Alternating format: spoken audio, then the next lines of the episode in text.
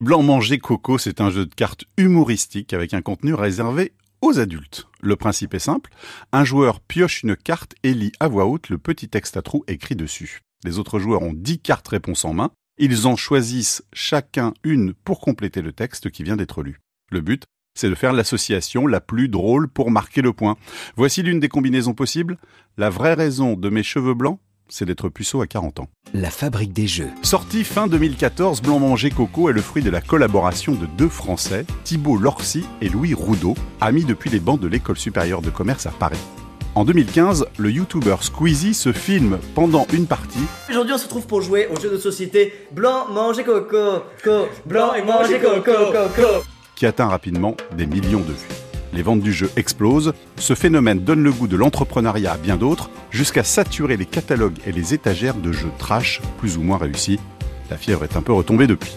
Aujourd'hui, Blanc Manger Coco, ce sont plus de 3 millions de boîtes vendues et une bonne dizaine d'extensions. Un succès bien mérité? Hmm, Peut-être pas. Thibaut et Louis ont simplement découvert et adapté en français, mais sans avoir les droits, le jeu américain Cards Against Humanity. La véritable histoire commence à Chicago, où huit copains créent et se partagent des questions pour s'amuser en soirée. Le but? Trouver les pires réponses possibles. En 2009, Max Temlin, l'un des auteurs, découvre la nouvelle plateforme de financement participatif Kickstarter. C'est l'outil parfait pour commercialiser leur jeu trop politiquement incorrect pour le circuit classique. En 2011, Cards Against Humanity récolte 15 000 dollars et devient rapidement numéro 1 des ventes aux États-Unis. Une jolie performance, surtout que les auteurs proposent aussi de télécharger gratuitement le jeu pour l'imprimer chez soi.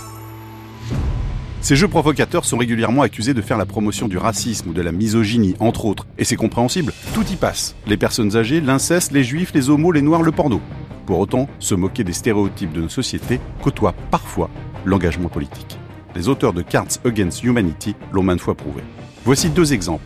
Pour critiquer l'injuste prix des cosmétiques féminins, ils vendent plus cher une version rose de Cards Against Humanity et reversent les bénéfices à des associations. Et en 2017, ils lancent une campagne de redistribution des richesses. Chaque donateur remplit un questionnaire pour déterminer son niveau de vie.